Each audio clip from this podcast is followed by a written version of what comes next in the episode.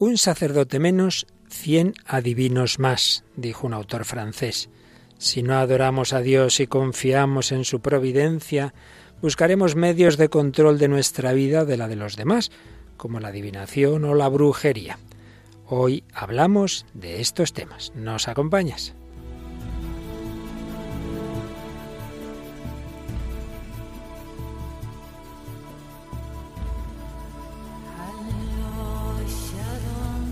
El hombre de hoy y Dios, con el padre Luis Fernando de Prada.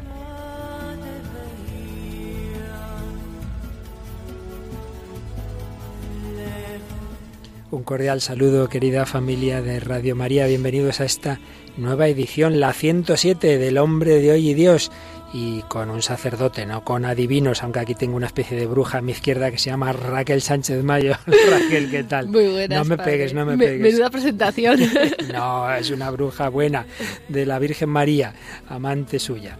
Bueno, Raquel, tenemos como siempre correitos y mensajes de Facebook. Sí, últimamente tenemos un montón, así que muchas gracias a todos los que nos escribís y nos dejáis mensajes.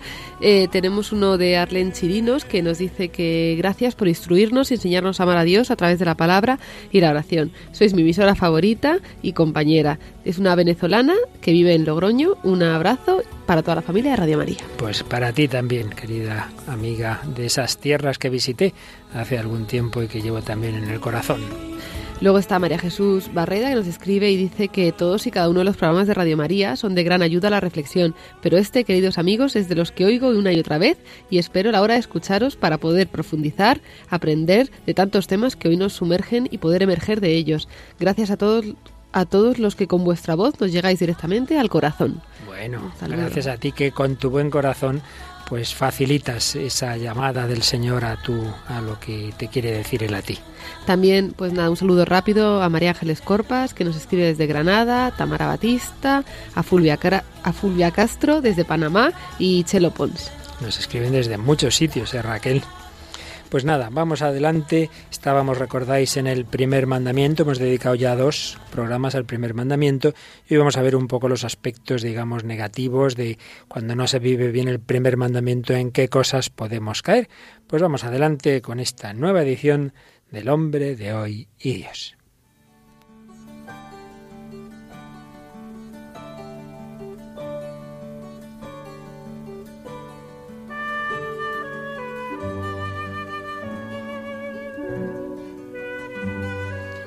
En una de esas misas en Santa Marta, la Casa Santa Marta del Vaticano, que celebra el Papa Francisco, en una de las primeras, allí por la Pascua de 2013, explicaba que la salvación está solamente en Jesús, decía, no en las brujas, ni en el tarot, ni en nosotros mismos. Y recordaba aquella frase de San Pedro ante los sumos sacerdotes cuando dice, no hay otro nombre en el que podamos salvarnos sino en el de Jesús. Él, Pedro, que antes había renegado de Cristo, luego después va a dar testimonio de ese nombre.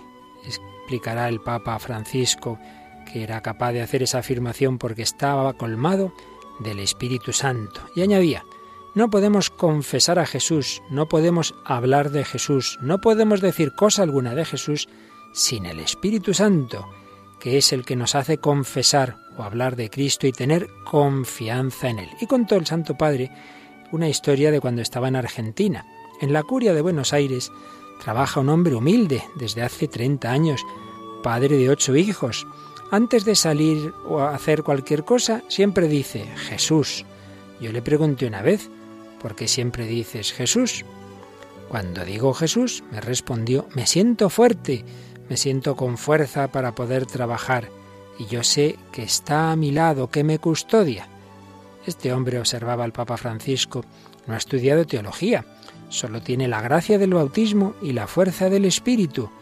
Pero ese testimonio me ha hecho mucho bien, porque recuerda que en este mundo que nos ofrece tantos salvadores, solo el nombre de Jesús es el que salva, son muchos los que para resolver sus problemas recurren a los magos o al tarot, pero solo Jesús salva. Y debemos dar testimonio de esto. Él es el único. Finalmente, en esa homilía de abril de 2013, El Papa alentaba a dejarse acompañar también por la Virgen María, que dijo en Caná: Haced lo que Él os diga.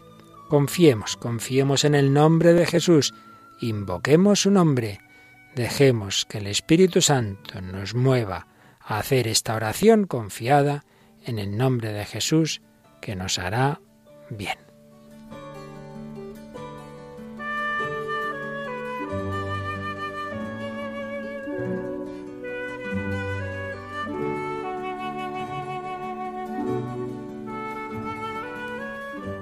Solo Jesús nos salva, a Él solo adorarás, a Él solo darás culto. Es lo que estamos viendo en este primer mandamiento, en esta expresión de ese deber, de esa naturaleza en realidad que llevamos en nuestro corazón, de que estamos hechos por Dios y para Dios y debemos centrarnos en Él. Pero cuando no es así, cuando no estamos centrados en el Señor, pues acabamos cayendo en cualquier cosa. Hemos visto en días pasados como ese mandamiento, adorarás, amarás al Señor tu Dios y le darás culto, incluye la fe, creer en lo que Dios nos dice, la esperanza, poner esa esperanza y confianza solo en el Señor y la caridad. Y veíamos también que implica la adoración, solo Dios es Dios, con esos diversos sentidos que veíamos en la semana pasada, la oración, el sacrificio, las promesas y votos, y cómo el deber de la religión no solo es de tipo individual, sino que también la sociedad como tal está llamada a dar culto a Dios de una manera comunitaria frente al laicismo que pretende recluir la religión a la pura intimidad de las conciencias, la religión es un fenómeno social, puesto que el hombre es social y todo lo importante se socializa y se comparte y se transmite socialmente. Pues ahí estábamos. Y hoy vamos a ver el tercer apartado de este primer mandamiento. Estamos siguiendo el esquema del catecismo de la Iglesia Católica. El primer apartado es adorarás al Señor tu Dios y le darás culto. El segundo a Él solo darás culto. Pero hoy vamos al tercer apartado que dice, no habrá para ti otros dioses delante de mí. Es una expresión del Antiguo Testamento. Y dentro de ese mandamiento van a aparecer diversas formas de desvío de la verdadera religión de desvío del verdadero sentido religioso y por tanto de actitudes que si uno es consciente y, lo hace pues con esa plena conciencia son pecados. ¿Y cuáles son? Pues vamos a ver Raquel que nos explica este mandamiento en primer lugar en el número 2110. El primer mandamiento prohíbe honrar a dioses distintos del único Señor que se reveló a su pueblo.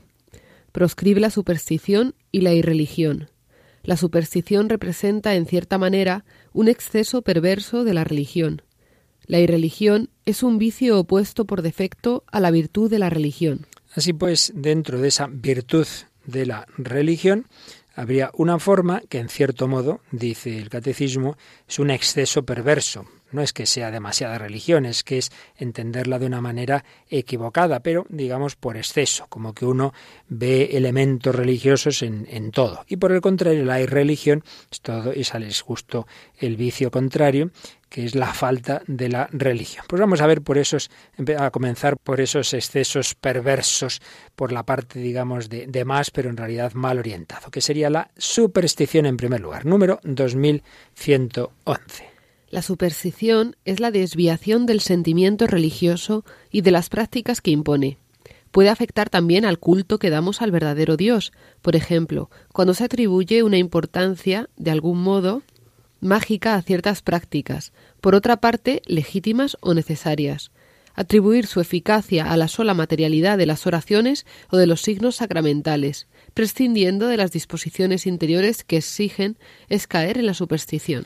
La verdad es que el programa de hoy, simplemente con que vayamos leyendo despacito y comentando un poquito lo que nos dice el catecismo, es suficiente porque está bastante claro. La superstición es la desviación del sentimiento religioso. Estamos orientados hacia Dios, pero es algo así como que estamos hechos para comer, pero uno puede comer cualquier porquería y entonces le acaba haciendo daño en lo que come. Pues también el sentido religioso, que incluye la inteligencia, el sentimiento, etcétera, está orientado hacia Dios, incluye determinadas prácticas que llevan a su culmen en los sacramentos cristianos, pero todo ello se puede desviar, como decía con frecuencia Papa Benedicto XVI, así como hay patologías de la razón, hay patologías de la religión. No toda religión es buena, no todo acto religioso es bueno. En estos tiempos de relativismo nos parece que todo es igual de bueno o de malo. Pues no es así, evidentemente que no. No es lo mismo un pan duro que un buen croissant, ¿verdad, Raquel?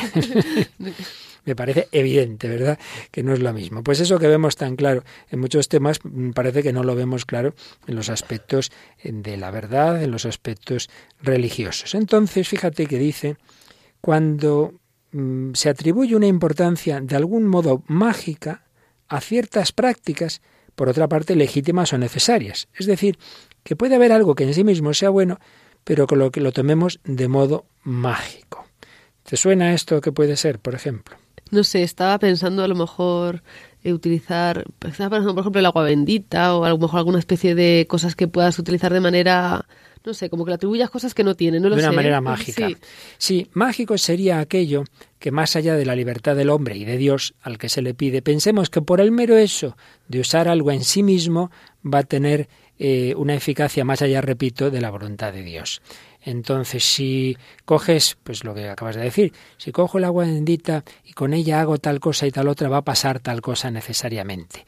Pues se podría en efecto acabar convirtiendo en algo mágico, lo que de por sí es bueno, que es que si yo cojo el agua bendita como un recuerdo de mi bautismo, pidiéndole a Dios renovar mi bautismo y pidiéndole perdón de mis pecados, entonces sí, pero no porque, eh, digamos, de una manera mágica, sino simplemente porque es una especie de oración, es un modo de pedirle a Dios que me perdone mis pecados y de pedirle eh, renovar mi bautismo. Pero estoy pensando también en eso que te habrá pasado más de cuatro veces que recibes, antes eran cartas, ahora Sí. son correos, ¿no? Tienes que reenviar esto a no sé cuántas personas y si se rompe la cadena de oración te puede pasar no sé qué desgracia. Sí, y sobre todo mm, circula a veces en las parroquias, incluso yo he quitado más de una vez en alguna parroquia un taquito de esto de devoción a San Antonio, a San Judas Tadeo, no sé qué, y esto, pues lo que tú estás diciendo, ¿no?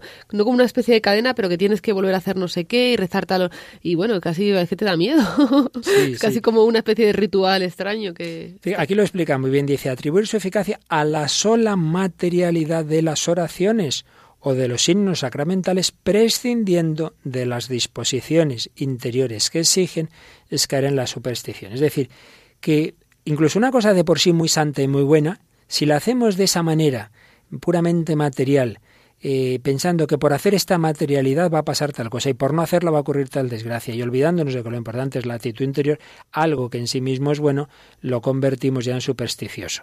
Claro, no digamos cuando ya ni siquiera en sí mismo es bueno, sino que son majaderías. Si usted eh, toca esto le va a pasar tal cosa, o si el las cosas que todos sabemos, ¿no? Que si el número 13, que si el gato negro, que si tal, que si cual. Es decir, es pensar que nuestra vida está dependiendo de determinados eh, acontecimientos, de, de cosas puramente materiales. Claro, ¿qué hay ahí de fondo? Decíamos antes que estos pecados en el fondo es no vivir las virtudes de las que hablábamos en los días pasados. Pues en el fondo está falta de confianza en la providencia y en la libertad del hombre. La vida, ¿quién la lleva? Dios con su providencia y por otro lado que Dios que ha hecho al hombre libre. Entonces depende de Dios, depende de mí, no depende de si pasa por ahí una estrella o si pasa por aquí un gato. Se podría decir también que el escrúpulo a veces también está cerca de la superstición en ciertas materias, vamos, materia religiosa a veces. Sí, de por sí es una forma de ser, digamos, psicológica que luego en la persona religiosa se aplica al tema sobre todo de la culpabilidad, pero es verdad que puede haber una zona intermedia en lo que tú estás diciendo, ¿no? Por ejemplo, por ejemplo, voy eh, andando y, y hay unas baldosas y justo que he pisado las baldosas que formaban una cruz. Claro, he pisado la cruz. Entonces he cometido un pecado, me tengo que confesar de haber pisado una cruz. Hombre, por Dios, Ya. primero no has pisado una cruz, has pisado unas baldosas que forman una- hay unas líneas que hacen una cruz. Pero es que incluso aunque hubiera sido una cruz que yo la he pisado sin darme cuenta, porque aquí siempre lo que se nos olvida al final es que lo importante es la libertad, la responsabilidad de la persona, no algo que yo he hecho sin querer y, o algo que ha ocurrido sin, repito, más allá de la libertad de Dios o del hombre. En el fondo todo lo que pone un poco a Dios como malo, ¿no? Como si Dios fuera una persona que nos va a castigar por cualquier cosa sin tener ninguna, ¿no? Es un poco lo que cualquier cosa que nos ponga en contra de Dios, yo creo que esa es un poco la, También, también. la- como la referencia, ¿no? De entender que Dios no actúa sin sentido, sin conocimiento, sin amor, sin nada, ¿no? Sin duda, me parece una buena reflexión, porque lo que está de fondo de todas estas cosas, en definitiva, es el miedo, es el miedo. Entonces es miedo a Dios, miedo a Dios, es decir, como que el Señor está ahí con una libretita preparada apuntando, mmm, hiciste esto, hiciste el otro, y no te, no, cuando entraste en la iglesia no hiciste bien la, la genuflexión y te vas a enterar, ¿no? Pues es un poquito, en efecto, ¿no? De, de miedo, de miedo al Señor y de pensar que nuestra vida no está en manos de un Padre eh, amoroso. Así pues, esto un poquito en cuanto a la superstición, que por desgracia, por supuesto, el mundo de hoy es infinitamente supersticioso, la frase por la que hemos empezado, ¿no? Cuando no se cree en Dios acaba creyendo en cualquier cosa, no vas al sacerdote, vas a los adivinos, y luego uno cree en las tonterías más, más, más curiosas que, que se puedan creer, ese mismo que se ríe del que cree en Dios, que cree en Cristo y que cree en la Iglesia, ¿no? Bueno, superstición. Pero vamos a un tema un poquito más serio en realidad, porque tiene aplicaciones en distintos ámbitos, que es la idolatría. Que alguno dirá, bueno, hombre, eso es, eso es de otros, de los pueblos primitivos. No, no, no, no, no, no tan primitivos. Vamos a ver qué nos dice el número 2112. El primer mandamiento condena el politeísmo. Exige al hombre no creer en más dioses que el Dios verdadero, y no venerar otras divinidades que al único Dios. La escritura recuerda constantemente este rechazo de los ídolos, oro y plata, obra de las manos de los hombres, que tienen boca y no hablan, ojos y no ven. Estos ídolos vanos hacen vano al que les da culto. Como ellos serán los que los hacen, cuantos, en ellos ponen su confianza. Dios, por el contrario, es el Dios vivo, que da vida e interviene en la historia. Esa frase que, que, has leído, como ellos serán los que los hacen, cuantos en ellos ponen su confianza, es de un salmo. La Biblia está llena pues de rechazo de este tipo de actitudes idolátricas. Pero decíamos que eso no se refiere solo a los cultos falsos del paganismo, a los de los que hablaba fundamentalmente el Antiguo Testamento, sino que nos dice el número 2113 que es Es una tentación constante de la fe. Consiste en divinizar lo que no es Dios hay idolatría desde que el hombre honra y reverencia a una criatura en lugar de Dios, trátese de dioses o de demonios, por ejemplo el satanismo, de poder, de placer, de la raza, de los antepasados, del Estado, del dinero, etc. No podéis servir a Dios y al dinero, dice Jesús. Numerosos mártires han muerto por no adorar a la bestia, negándose incluso a simular su culto. La idolatría rechaza el único señorío de Dios, es por tanto incompatible con la comunión divina. Es un número este interesantísimo, este número 2113, una tentación constante de la fe. No nos olvidemos de que ya los israelitas iban por el desierto, sabían que era Dios, Yahvel, que les había sacado de Egipto, y sin embargo se les quedaba demasiado lejos ese Dios, querían un Dios a su alcance y se construyen el becerro de oro es, dicen, el pecado original de Israel, ¿verdad? Pues esa tentación la tenemos todos. Queremos un Dios que podamos manejar, no un Dios trascendente que no puedo controlar, un Dios demasiado eh, lejano, no, no, no, yo quiero alguien más a mi alcance. Y acabamos haciendo ídolos de cualquier cosa, no solo de esas estatuas, de eso, ese becerro de oro, sino, como nos ha dicho el catecismo, cuando a cualquier criatura la ponemos en lugar de Dios. Y ha dicho cosas de mucha actualidad para la época moderna, por ejemplo, el poder, hacer un dios del poder, del placer. Hay muchos que viven simplemente para el placer de la raza, pues lo que ocurrió fundamentalmente con el nazismo, con los antepasados, con el Estado, pues todas las ideologías totalitarias de derechas o de izquierdas que hacen del Estado el papá Estado, que es nuestra salvación, es nuestro Salvador, ya no es Dios, sino que es el Estado. El dinero, pues lo que pasa en todos los planteamientos economicistas materialistas, no podéis servir a Dios y al dinero. Numerosos mártires han muerto por no adorar a la bestia, es decir, ese símbolo que aparece en el Apocalipsis y que bien sabían ya los primeros mártires del Imperio romano lo que significaba ese imperio romano que exigía adorar por encima de todo al emperador como símbolo de ese imperio. Y eso es lo mismo que ha pasado en la época moderna, pues con otro tipo, ya no era el emperador, pero por ejemplo, cuando la Revolución Francesa, aparentemente todo muy democrático, muy bonito, y luego se exige adorar y poner por encima de la propia fe lo que las disposiciones que se están estableciendo y los sacerdotes o juraban la constitución civil del clero, que en el fondo era poner al poder estatal por encima de la Iglesia por encima del Papa, o se les desterraba o se les mataba directamente. Pues muchos, como nos dice el catecismo, se negaron, se negaron a esa veneración, esa adoración de la bestia, la bestia que representa ese todo poder que quiere ponerse en lugar de Dios. Por el contrario, Por el contrario, el hombre está hecho para vivir en la unidad, en la unificación que viene de la adoración. Por eso nos dice bellamente el número 2114. La vida humana se unifica en la adoración del Dios único. El mandamiento de adorar al único Señor da unidad al hombre y lo salva de una dispersión infinita. La idolatría es una perversión del sentido religioso innato en el hombre. El idólatra es el que aplica a cualquier cosa en lugar de Dios su indestructible noción de Dios. Una cita de Orígenes. La vida humana, pues, se unifica en la adoración del Dios único y si no acabamos en una dispersión infinita. Decíamos que aquí la clave está en reconocer a Dios, en adorarle, en fiarnos de Él, en no pretender ocupar el lugar de Dios. Y precisamente una película moderna, pues hay alguien como que pretende ser como Dios, ¿verdad Raquel? Sí, así se llama la película que, que traemos eh, hoy. Se llama Como Dios, exactamente. en inglés el título era eh, Bruce Todopoderoso. una, una, una traducción así rápida. Y bueno, es una película estadounidense del año 2003, protagonizada por Jim Carrey, Jennifer Aniston, Morgan Freeman. Es una comedia que, pues nada, es el protagonista es un reportero que pasa un día horrible en su vida y le reprocha a Dios pues lo mal que está haciendo, ¿no? Con el mundo. Y entonces, pues bueno, Dios le acepta el reto y le va a dar todo el poder que tiene y bueno, y a ver si lo hace mejor que él. Y pues en esto es un poco... Pues escucharemos a lo largo del programa un par de fragmentos breves. En primer lugar, uno en que este protagonista eh, está enfadado con Dios y le dice a él cómo tiene que hacer las cosas. Pretende ocupar ese lugar de Dios. Escuchamos a quien es interpretado por Jim Carrey. ¡Al carajo! ¡Se acabaron las contemplaciones! ¡Vamos! ¡Que se vea tu ira! ¡Azótame! ¡Oh, poderoso azotador! ¡Es a ti a quien deberían despedir! ¡El único que no cumple su trabajo eres tú! ¡Contéstame! Bueno, aquí aparece de una manera como muy drástica y radical lo que dice, pero en el fondo, muchas veces, así sin decirlo tan claro, pues tenemos cierta queja a Dios y decimos, mm, no haces bien las cosas, no llevas bien el mundo, no llevas bien mi vida, no haces bien tu trabajo, yo lo haría esto mejor. Un profesor mío, por supuesto, lo decía en plan de broma. A veces decía, ay, Dios permite unas cosas que si yo fuera Dios no permitiría. Lo decía irónicamente y la verdad es que tenía su gracia. Pero evidentemente él confiaba en que Dios sabe mucho mejor que nosotros lo que nos conviene. Pero aquí parece como que este le dice que no. Y eso yo creo que nos pasa a nosotros a veces, ¿verdad, Raquel?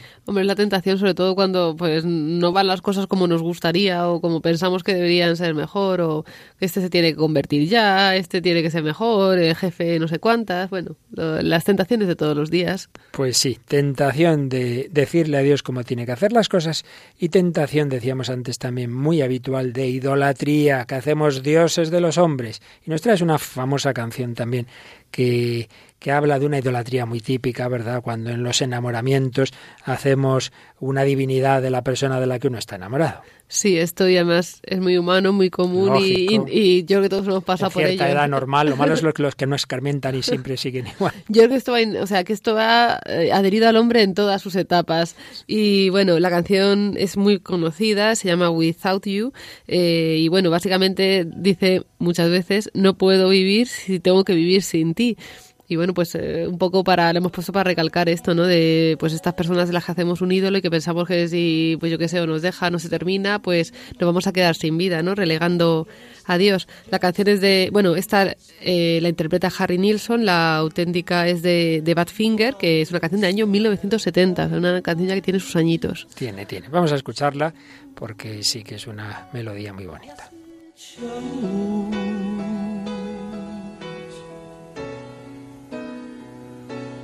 No, I can't forget tomorrow when I think of all my sorrow. When I had you there, but then I let you go. And now it's only fair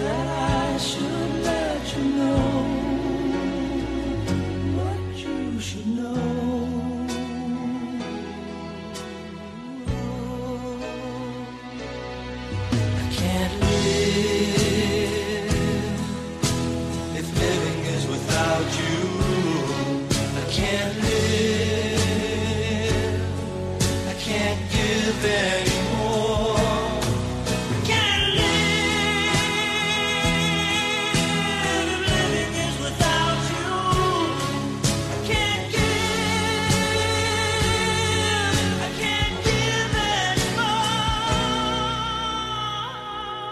Well, I can't forget this evening or your faces you were leaving, but I guess that's just the way the story goes. You always smile, but in your eyes your sorrow shows.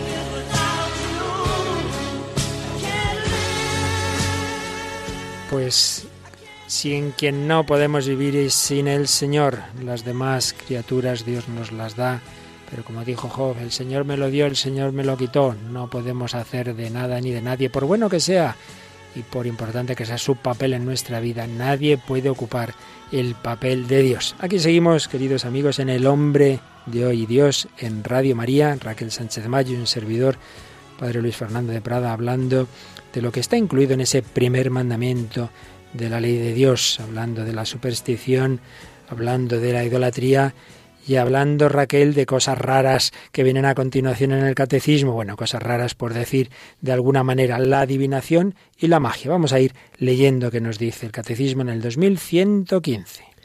Dios puede revelar el porvenir a sus profetas o a otros santos. Sin embargo, la actitud cristiana justa consiste en ponerse con confianza en las manos de la providencia en lo que se refiere al futuro y en abandonar toda curiosidad malsana al respecto. La imprevisión puede constituir una falta de responsabilidad. Así pues, aquí se nos habla de que, claro, el hombre como se siente pequeño y que pueden pasar cosas, pues claro, mira hacia el futuro. Y puede haber posibles errores y actitudes negativas y pecaminosas en este sentido de la mirada al futuro. Una, pues el querer eh, de nuevo pues ocupar el lugar de Dios y querer saber qué va a pasar en el futuro, en vez de fiarse, de ponerse con confianza en las manos de la providencia y entonces adivinarlo como sea, como enseguida leeremos en el siguiente número. Pero es verdad que existe eh, otro pecado contrario, que es que uno dice, ah, nada, nada, yo no pienso en nada en el futuro y, y uno cae en la imprevisión.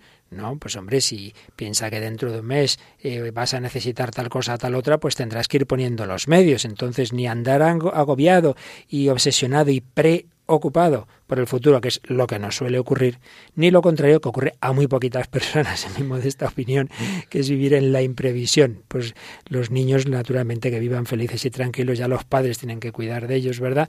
Pero es verdad que también un padre de familia no debe preocuparse ni angustiarse, pero sí debe ocuparse y pensar que hay que prever pues cosas del futuro, pero repito, lo importante es que nunca sea con el agobio de como si tu vida la llevas tú, la lleva otro, la lleva el Señor. Yo suelo poner un ejemplo de si tú, Raquel, vas en un avión y, sabes, claro, que el avión es conducido por unos pilotos expertos y que además hay una torre de control y tal. Si por el contrario eh, de repente te dijeran, oye, que les ha dado un patatús a los pilotos y se ha puesto ahí un pasajero cualquiera, pues hombre, entonces lógicamente irías un poquito más preocupada, ¿verdad? Sí, sí. Pues algo así es como decir, si mi vida la llevo yo, que soy un metepatas, ay Dios mío, ¿dónde acabará mi vida? Chus, calma, que tu vida la lleva el Señor, que la lleva la Virgen. Tú con que no hagas un estropicio aposta, con que no rompas las ventanas del avión, ni empieces a encender el móvil, ni, ni hagas cosas raras, tranquilo, que el avión llegará bien. Pues tu vida la lleva el Señor, vive con paz, vive con confianza, pues eso es lo que tienes que hacer, pero no te agobies de como si tu vida realmente fueras tú su principal piloto. No, no, no eres tú, es el Señor. ¿Te parece? Sí, sí, a mí me parece genial. Pues vamos a ver a los que no les parece tan bien e intentan por todos los medios saber qué va a pasar. Número 2116. Todas las formas de adivinación deben rechazarse. Recurso a Satán o a los demonios, evocación de los muertos y otras prácticas que equivocadamente se supone desvelan el porvenir. La consulta de horóscopos, la astrología, la quiromancia, la interpretación de presagios y de suertes, los fenómenos de visión, el recurso a mediums encierran una voluntad de poder sobre el tiempo, la historia y finalmente los hombres, a la vez que un deseo de conciliarse los poderes ocultos. Están en contradicción con el honor y el respeto, mezclados de temor amoroso que debemos solamente a Dios. Bueno, aquí hay muchos temas, claro, ver esto con calma nos llevaría muchos programas y tampoco es propio para nuestro programa. Esto, cuando en el catecismo se, se estudia, pues ya hay eh, lo vemos con más calma. Aquí simplemente hacemos alguna alusión general en relación pues con, con lo que en nuestro programa tratamos, ¿no? En la cultura contemporánea. Y es que es curioso que por un lado se supone que el hombre de hoy es agnóstico, no cree en las cosas del más allá, pero luego es justo lo contrario. Cuando baja la fe, crece todo este tipo de prácticas y, y por supuesto el satanismo, ¿no te parece? Así estamos viendo además en las ciudades, sobre todo pues en Madrid, que es muy grande, pues una proliferación de repente de un montón de negocios relacionados con todo con todas estas cosas que no sabemos bajo qué intenciones, pero evidentemente es una llamada al mal y hay que tener muchísimo cuidado y huir de, de estos temas. Además que muchas veces las personas acuden pensando hacer un mal a alguien y tal, y se lo están haciendo ellos mismos también, los primeros. Entonces eh, hay que tener mucho cuidado con esto. Sin ninguna duda. ¿Qué elementos negativos hay detrás de todo esto? Pues por lado lo que decíamos antes, ¿no? Falta de confianza en Dios, miedo, en definitiva, miedo a Dios, por un lado. Por otro lado, el pensar que nuestra vida depende pues de elementos materiales y que además en esto pues es científicamente que no tienen ni por dónde cogerlo, ¿no? Pues que si los astros están aquí o están allá. A mí me ha contado algún alguno que, que es un profesor de periodismo que en su momento fue su director de un periódico y decía, mira, si el horóscopo lo hacía el último redactor, decía, oye, ponte tú a hacer ahí, pero vamos, se partían de risa, pero, pero la gente pues ahí creyéndolo pues de la manera más más ingenua, ¿verdad? Entonces, por un lado, esa esa falta de confianza, ese miedo, por otro lado, claro que sí, que muchas personas se aprovechan de esa fragilidad que, el hombre tantas veces tiene y hace negocio. Y hay infinidad, ha habido siempre infinidad de fraudes. Pero es que además pueden ocurrir cosas peores. Y de eso ya lo podemos ver en relación con el siguiente número, el 2117.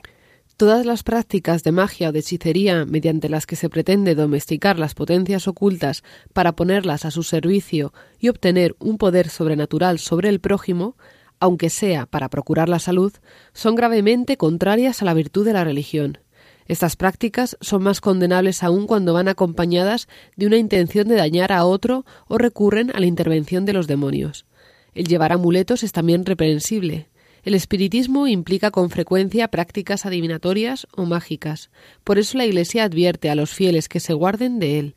El recurso a las medicinas llamadas tradicionales no legitima ni la invocación de las potencias malignas ni la explotación de la credulidad del prójimo. Aquí hay muchos aspectos que también sería evidentemente para verlo con mucha calma. Se hace en otros programas de Radio María. Aquí lo miramos solamente un poquito en conjunto. Vamos a ver. ¿Qué puede haber en todo este, este mundo del que nos habla este número del catecismo? Pues puede haber, por un lado, como decíamos, eh, fraudes, pues que muchas veces en la historia se han comprobado, eh, personas mediums y tal que, que tenían todo muy bien organizado para hacer creer a las personas que lo que hacían venía del más allá y no era así. Pero también, también, y aquí es donde la cosa se torna ya sumamente peligrosa, si la Iglesia eh, siguiendo ya las indicaciones de la Biblia en el Antiguo Testamento y en el Nuevo, donde aparece como uno de los pecados la hechicería y todo, todo tipo de invocación a espíritus, etcétera.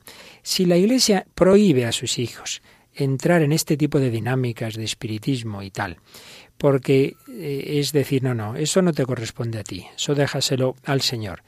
Si, si eso no debemos hacerlo y alguien en determinada sesión parece que responde, pues una de dos o es un fraude o quienes están respondiendo son espíritus malignos, puesto que espíritus buenos no van a contradecir el mandato de la Iglesia inspirada por el Señor.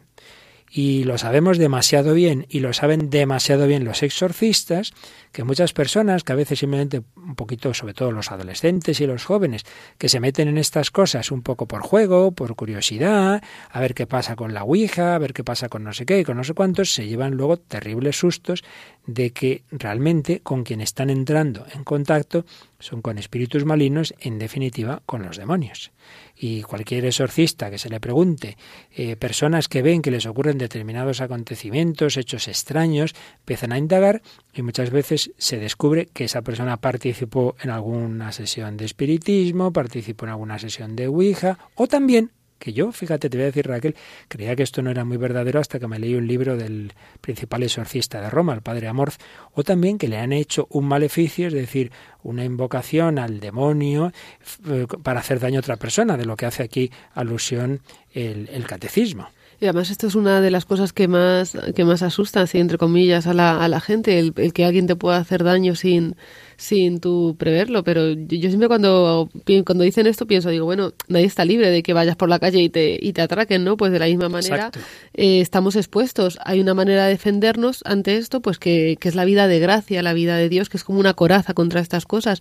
Pero sí que es cierto que hay que estar, que, que, o sea, que no hay que mirar a otro lado con esta realidad que existe y que hay que tener cuidado. No hay que obsesionarse con ello porque, por supuesto, estos son siempre son cosas excepcionales, pero eh, yo también pues, suelo poner ese ejemplo que tú has dicho, cuando alguien dice, pero bueno, ¿cómo puede Dios permitir que una persona eh, pida al demonio que haga daño a otra y lo permite? Toma, pues igual que permite que un terrorista ponga una bomba, porque Dios nos ha creado libres y nos permite usar mal nuestra libertad, por supuesto, en los límites que Él quiere, porque ya sabemos, y lo hemos repetido muchas veces, que Dios solo permite aquel mal del que pueda sacar un mayor bien eh, y que no va a dejar hacer al demonio más de lo que Dios quiera permitirle, porque no es que el demonio no es que sea una especie de antidios como si hubiera dos dioses, un dios bueno y un dios malo, ¿no? Los planteamientos maniqueos para nada. El demonio es una criatura, los malos espíritus son criaturas a los que Dios permite hacer lo que les permite hacer y les permite hasta donde permite y si no quiere que haga determinado daño a una persona no se lo va a permitir, pero en otros casos lo permite y sabemos, tenemos muchos casos de santos a los que Dios ha permitido hacer daño al demonio a esos santos y que precisamente esa permisión les ha llevado a más santidad. ¿Recuerdas algún caso? Pues en- bueno, se me ocurren un montón, eh, desde bueno Santa Gema, el Padre Pío, o sea, cuántos Cura de Ars. cura de Ars, o sea, un montón. O sea que claro que sí, que Dios puede permitir que, que se haga daño, que el demonio haga daño o que una persona pues tenga algún tipo de, esto es solo decirlo ya da miedo, ¿verdad? Pero en fin, de pacto con el demonio para hacer daño a alguien, que el Señor puede permitirlo, pero si lo permite, repetimos, es porque de ello puede sacar un mayor bien. Pero ¿qué es lo que importa en esto? Porque nosotros ya me estoy imaginando a algún oyente que se está empezando está. a agobiar. Bueno, pues en primer lugar, que seamos conscientes, repito, que eso es una cosa excepcional. No hay que ir andando pensando que cualquier cosa que nos pasa, esto es que ha habido alguien que me ha hecho un mal, me ha echado el mal de ojo. Bueno, no, no, no, no, no recurramos a explicaciones complicadas de lo que puede tener explicaciones sencillas. Pero sobre todo y principalísimamente, tú lo has dicho muy bien, Raquel, un cristiano no tiene que tener miedo a Dios si, perdón, miedo al demonio, si vive en gracia de Dios. Pues eso es lo importante, estar con Dios, llevar a Dios en el alma. Entonces tú vive en gracia de Dios, tú confiésate con frecuencia, tú acude a la Virgen María, que la tienen más miedo los demonios que salen disparados en cuanto se la menciona, ¿verdad? Eh, Santa Teresa, que al principio un poquito sí que podía quizás asustarse con el demonio, luego le tomaba el pelo, le hacía gestos incluso de desprecio. Sí, sí, se reía de él, de, el demonio, que puede contra mí? Si yo estoy con Jesucristo y con la Virgen María. Y decía que lo que veía que era más eficaz para espantarlo era el agua bendita, antes la mencionábamos. Entonces, por eso en las carmelitas descalzas tienen mucha tradición de usar el agua bendita y la Padre Priora por la noche les, les, les pide con el agua bendita, tienen esa tradición en algunos conventos, una cosa muy bonita. Por eso decíamos antes, lo que hemos dicho antes de que no se debe usar el agua bendita como en plan supersticioso no quiere decir que no sea bueno usarla, claro que es bueno, pero no repetimos como la pura materialidad, sino sabiendo que representa el bautismo, el bautismo en el cual hemos sido liberados del dominio de Satanás. Y vamos a llegar al caso, esto es lo ordinario. Normalmente con esto que hemos dicho uno no tiene que preocuparse de más. Vivir en gracia de Dios, rezar, invocar a la Virgen María, confesarse con frecuencia y ya está. Pero si vemos, y un sacerdote lo puede ver, que hay una persona que realmente sigue teniendo pues algunos problemas serios que hacen pensar a que hay algo más que lo habitual o aquí hay algo más que un problema psicológico, que muchísimas veces hay problemas psicológicos y psiquiátricos y hay quien ve eh, ovnis y hay quien ve al demonio por todos lados. Pero cuando ya se ve que no es eso, entonces, claro, no hay por qué descartar que haya una especial influencia del demonio y también para eso hay un remedio, que es el exorcismo. Entonces, ¿qué hay que hacer? Pues preguntar en donde uno vive, en el obispado, en, la parroquia, a través de la parroquia, quién tiene el cargo de exorcista en la diócesis. En Madrid, por ejemplo, hay varios exorcistas, uno por vicaría, porque tienen bastante trabajo. Entonces son, me parece que son ahora mismo dudo, siete vicarías en Madrid, cada una tiene su exorcista y en otras diócesis lo mismo, ¿verdad? Entonces hay que acudir a ese sacerdote especialmente preparado y que conoce muy bien estos rituales. Yo te conozco a algún sacerdote que ha trabajado con este padre Gabriel Amorzo, vamos, que ha trabajado, que ha estado en exorcismos suyos y tal, y en te cuenta cosas bastante curiosas, por no decir otra cosa, pero siempre en esta línea lo que decimos, que no hay que tener ningún miedo, porque el demonio no puede nada contra el que está unido a Jesucristo. Así que que nadie se agobie, pero que sepamos que esto existe, que el demonio existe, que esto no son cuentos chinos, que el Santo Padre Francisco habla con frecuencia del demonio y que en una homilía, de esas homilías de Santa Marta, concretamente el 11 de octubre del 2013, estuvo hablando de este tema. Incluso comentó que, por desgracia, hay algunos sacerdotes que cuando leen evangelios de exorcismos dicen, bueno, bueno, Jesús curó de una enfermedad psíquica. Es verdad, decía el Papa Francisco, que en aquel tiempo se podía confundir una epilepsia con la posesión del demonio, pero también es verdad que existía el demonio. Y no tenemos derecho a simplificar tanto las cosas diciendo todos esos no estaban endemoniados, eran enfermos psíquicos. No, la presencia del demonio está en la primera página de la Biblia y la Biblia acaba también con la presencia del demonio, con la victoria de Dios sobre el demonio. Podéis buscar esta homilía completa, que solo he leído alguna frase del Papa Francisco en Santa Marta el 11 de octubre del 2013. Por tanto, lo que nos interesa, que no nos metamos en cosas de adivinaciones, de espiritismos. Por supuesto, existe una magia blanca que simplemente son trucos, que eso está muy bien para el circo y para otras cosas. Pero no nos metamos más allá de lo que simplemente son trucos, no nos metamos en magias y hechicerías y brujerías que ya tienen un fundamento, en definitiva, en, en, los malos espíritus, en el demonio, y que uno se empieza metiendo en eso y acaba llevándose grandes sustos. La máxima es en estas cosas, sobre todo, cuando uno no está invocando a Dios, al Espíritu Santo, está pidiendo la intercesión de María de los santos, si no estás haciendo esto, estás llamando a algo, y como no existe algo intermedio, eh, mal. O sea, el momento que estés llamando a algo que no sea Dios, estás llamando al mal. El Así que no está es conmigo máxima. está contra mí. Así que no meterse en nada de esto, queridos amigos, porque en efecto podemos acabar en terreno del enemigo y pasarlo mal. Bueno, pues dejamos este capítulo de la adivinación y la magia y decimos un par de palabritas sobre la irreligión de que nos habla el catecismo a partir del 2118. Primero nos habla un poquito en su, en su conjunto.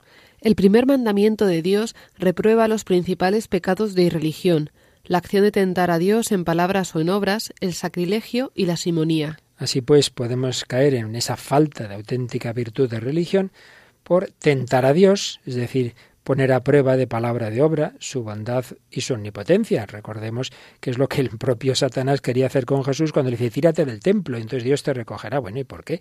Eso es tentar a Dios. Sacrilegio, profanar o tratar indignamente los sacramentos. Esto es muy importante. Una persona sabe que está en pecado grave y comulga y se queda tan tranquila, sabiendo que debería confesarse, pues está haciendo un sacrilegio. O uno se confiesa y aposta, se calla un pecado grave porque no quiere decirlo. Otra cosa es que uno se olvide. Si uno se olvide, tranquilidad. Pues ya se confesará cuando tenga ocasión, lo dirá. Pero si uno pues ah, sabe que se está confesando mal y, acaba la confesión y no dice nada, pues hombre, ¿para qué haces eso? Estás en algo sagrado, que es un sacramento, haciéndolo mal, eso se llama sacrilegio. Y simonía, ¿qué es la simonía? Pues es la compra o venta de realidades espirituales. ¿Sabes por qué se llama simonía, Raquel? Ni idea. Pues mira, nos lo explica el número 2121, citando un pasaje de los Hechos de los Apóstoles. La simonía se define como la compra o venta de las realidades espirituales. A Simón el mago, que quiso comprar el poder espiritual del que vio dotado a los apóstoles, Pedro le responde Vaya tu dinero a la perdición y tú con él, pues has pensado que el don de Dios se compra con dinero. Así que ya sabes por qué se llama simonía, por Simón Sí, el sí. mago. Este Simón que aparece en los Hechos de los Apóstoles, que vio los milagros y, y los exorcismos y tal que hacían los apóstoles y dice, uh, pues esto que hay que pagar para que yo haga lo mismo, es pretender comprar con dinero algo sobrenatural. Y esto, por desgracia, pues en la historia de la Iglesia ha ocurrido, ¿verdad? Pues yo vendo esto. Hay que distinguir completamente ese donativo, que hay tradición, dar al sacerdote cuando se celebra una misa, pero es un donativo y si uno no lo da, la misa se celebra igual.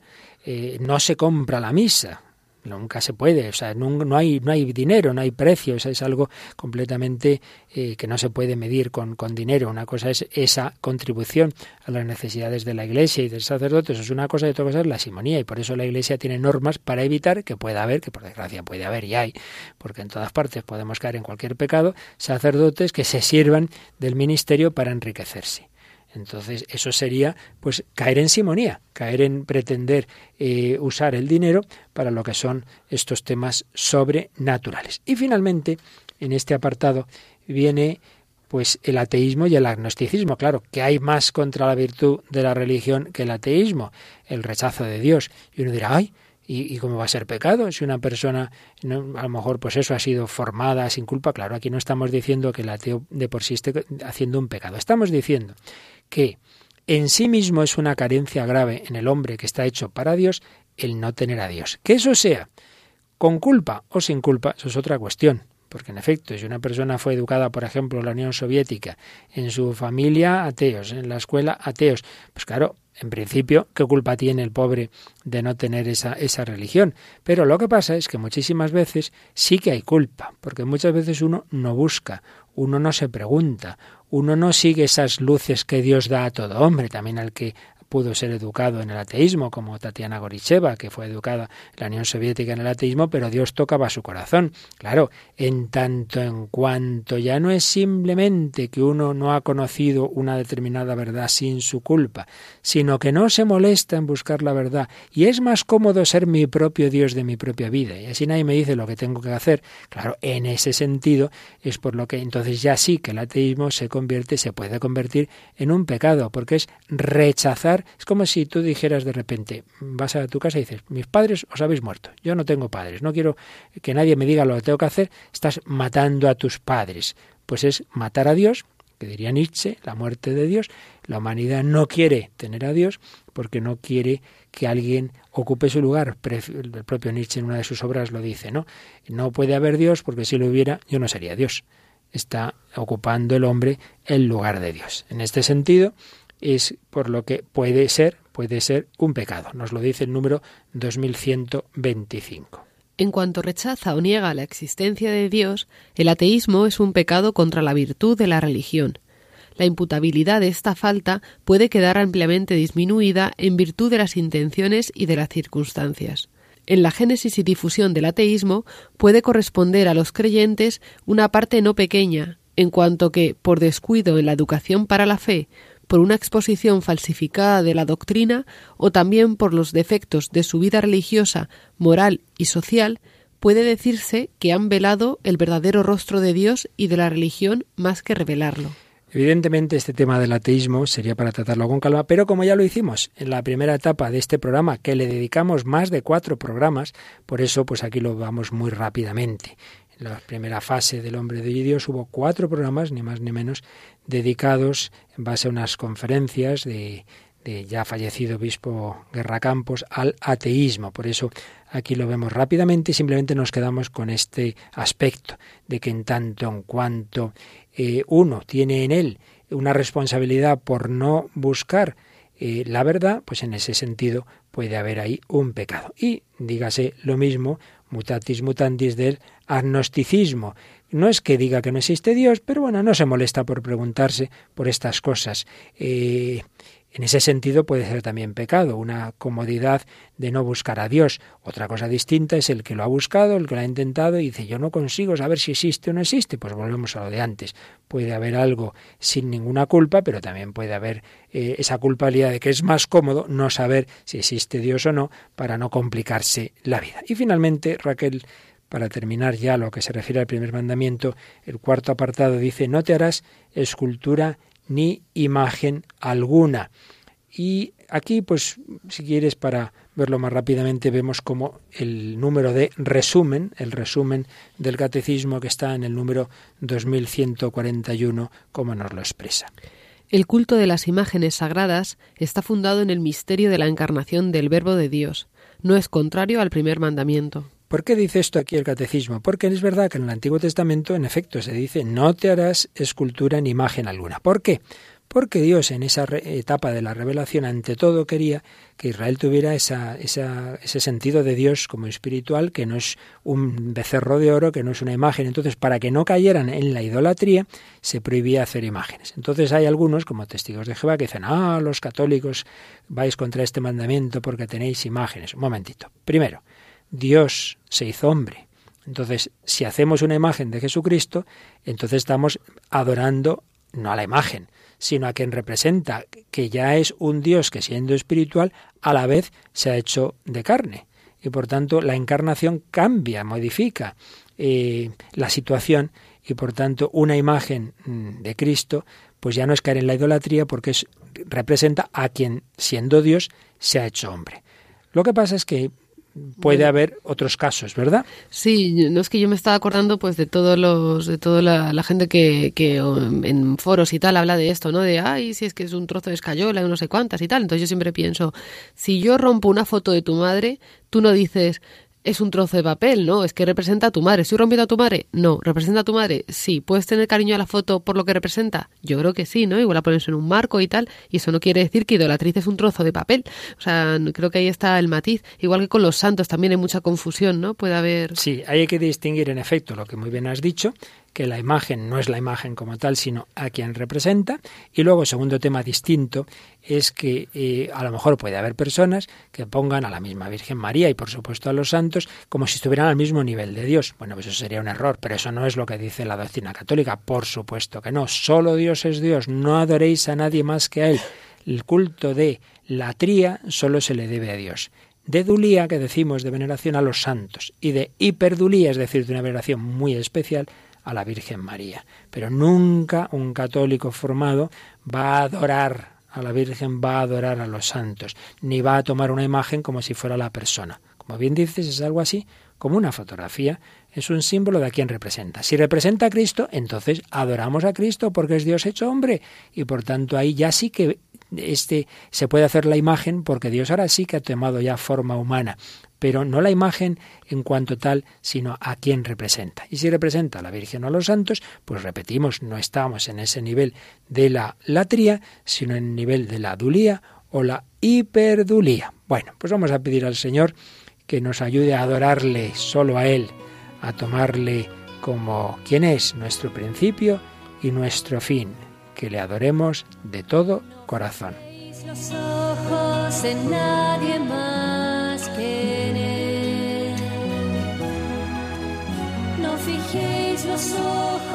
En nadie más No fijéis los ojos en nadie más, no fijéis los ojos en nadie más, no fijéis los ojos en nadie más que No adoréis a nadie, a nadie El Papa Francisco, cuando fue a tomar posesión de la Basílica de San Pablo Extramuros el 14 de abril del 2013, hablaba de esa idolatría que muchas veces tenemos. Debemos despojarnos de tantos ídolos, pequeños o grandes, que tenemos y en los cuales nos refugiamos, en los cuales buscamos y tantas veces ponemos nuestra seguridad.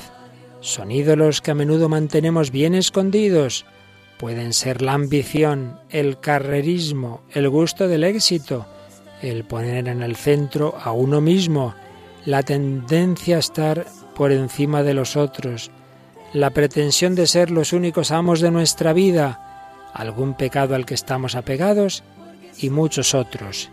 He pensado en qué ídolo oculto tengo en mi vida que me impide adorar al Señor.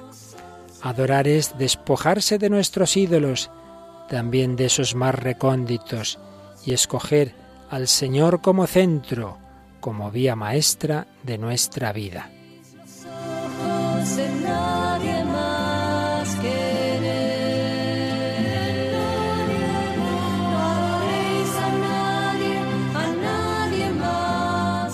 No adoréis a nadie más que a Él, pero nos faltaba una cosa, Raquel. Hemos dicho que íbamos a poner dos fragmentos de la película como Dios.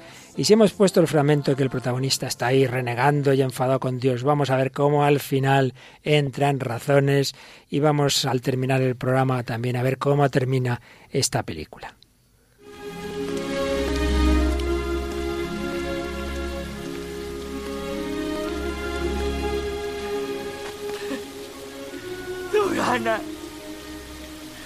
He terminado.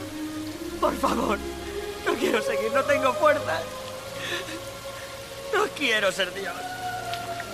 Quiero que tú decidas lo que es mejor para mí. Me someto a tu voluntad. Me someto a tu voluntad, por supuesto, no porque no hay otra, sino porque uno descubra que es la voluntad amorosa. El Señor lleva mi vida mucho mejor que yo mismo y, por supuesto, mucho mejor que tantas potencias maléficas y tantas historias en las que ponemos nuestra confianza.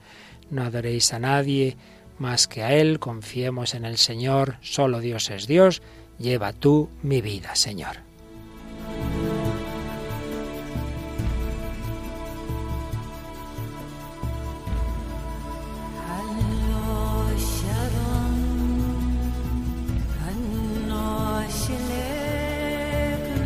Bueno, pues hemos dicho muchas cosas hoy, demasiadas, demasiadas. Espero que no tengamos a los oyentes con la lengua fuera y sobre todo que estén muy tranquilos y confiados en la divina providencia, ¿verdad?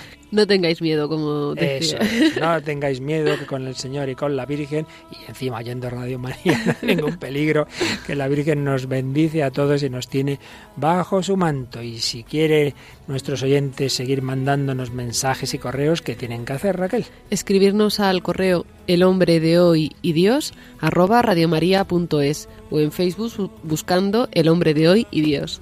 Pues así esperamos también vuestras comunicaciones, que es así que son buenas, no las de los espíritus, sino las de los espíritus buenos, que sois vosotros en comunicación con nosotros aquí en Radio María. Pues seguimos caminando con la Virgen, con el Señor, buscando lo que va a llenar nuestro corazón, lo que va a llenar el corazón del hombre de hoy, que en definitiva solo es Dios. Que los bendiga y hasta el próximo día, si Dios quiere.